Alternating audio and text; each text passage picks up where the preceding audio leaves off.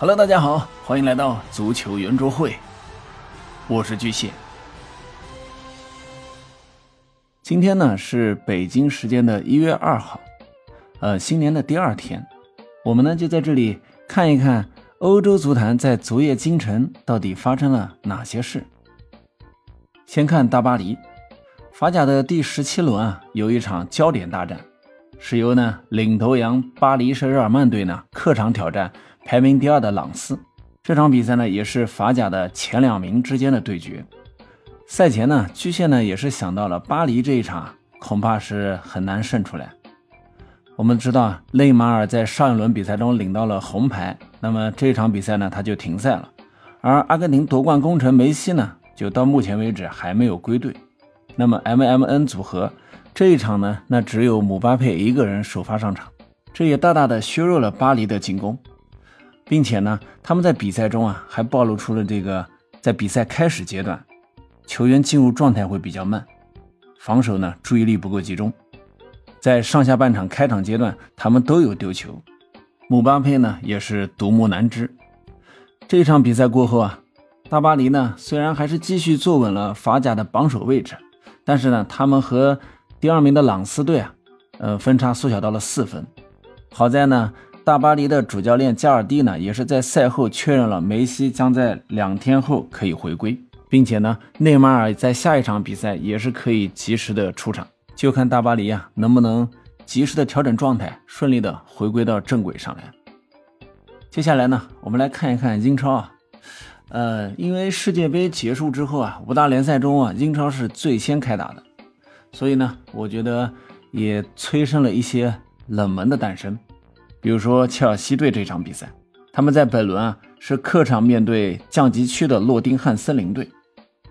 虽然呢在上半场切尔西由斯特林首开纪录，但是在下半场他们被主队的奥利耶呢是将比分扳平，最终呢他们也是爆冷被逼平。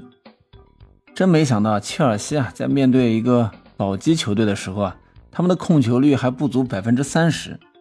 射门数呢也是落后于对方，对于创造机会的能力来说呢，有一点一言难尽啊。这场比赛呢也能看出啊，南军的进攻呢是非常的拉垮和无力的，甚至啊在下半场的很长一段时间呢，他们都是背着被压着打的。我觉得主教练应该有很大的责任。本轮输球呢，切尔西也排到了联赛第八，与联赛第四名的曼联呢。差距已经拉到了七分了。好在呢，切尔西的美国老板伯利啊，对球队还是比较支持的，跟包括像恩昆库、恩佐等等比较有实力的球员呢，都发生了联系。看得出来，球队也是希望急于改变目前的现状的。但即使是这样呢，我估计啊，嗯，本赛季的切尔西呢，联赛前四应该希望不大了。另一支来自伦敦的球队热刺队呢，则是在主场直接以零比二输给了阿斯顿维拉队，也是同样爆出了冷门。纵观这场比赛啊，热刺队的两个当家球星凯恩和孙兴敏，他们的状态呢还是非常的差的。凯恩全场传球成功率只有百分之六十五，而孙兴敏呢更是没有一次的盘带过人的成功数据，传中呢也仅仅只有一次。但是呢。最大的问题啊，我觉得应该是队长洛里，他在下半场的脱手呢，造成了本方的丢球，最终呢也直接导致了本场比赛的失利。赛后呢，洛里也是被打了五点四分，全场的最低分。在输掉这场比赛之后呢，热刺啊在多赛一轮的情况下呢，目前是积三十分，暂列联赛第五名。他们的输球呢，对曼联来说啊是一个好消息。这样，曼联呢能够继续的稳固第四名，而第六名的利物浦呢，同样也是迎来了反超的机会。不得不说呢，其实热刺近段时间的进攻啊，真的是不行。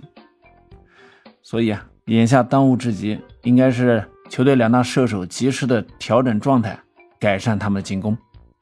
总之呢，昨夜今晨啊，欧洲足坛是有一点点冷的。对于这样的结果，你猜到了没有？欢迎您在评论区留下你的看法。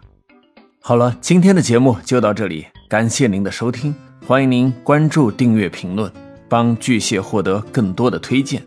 你们的支持就是对我最大的鼓励。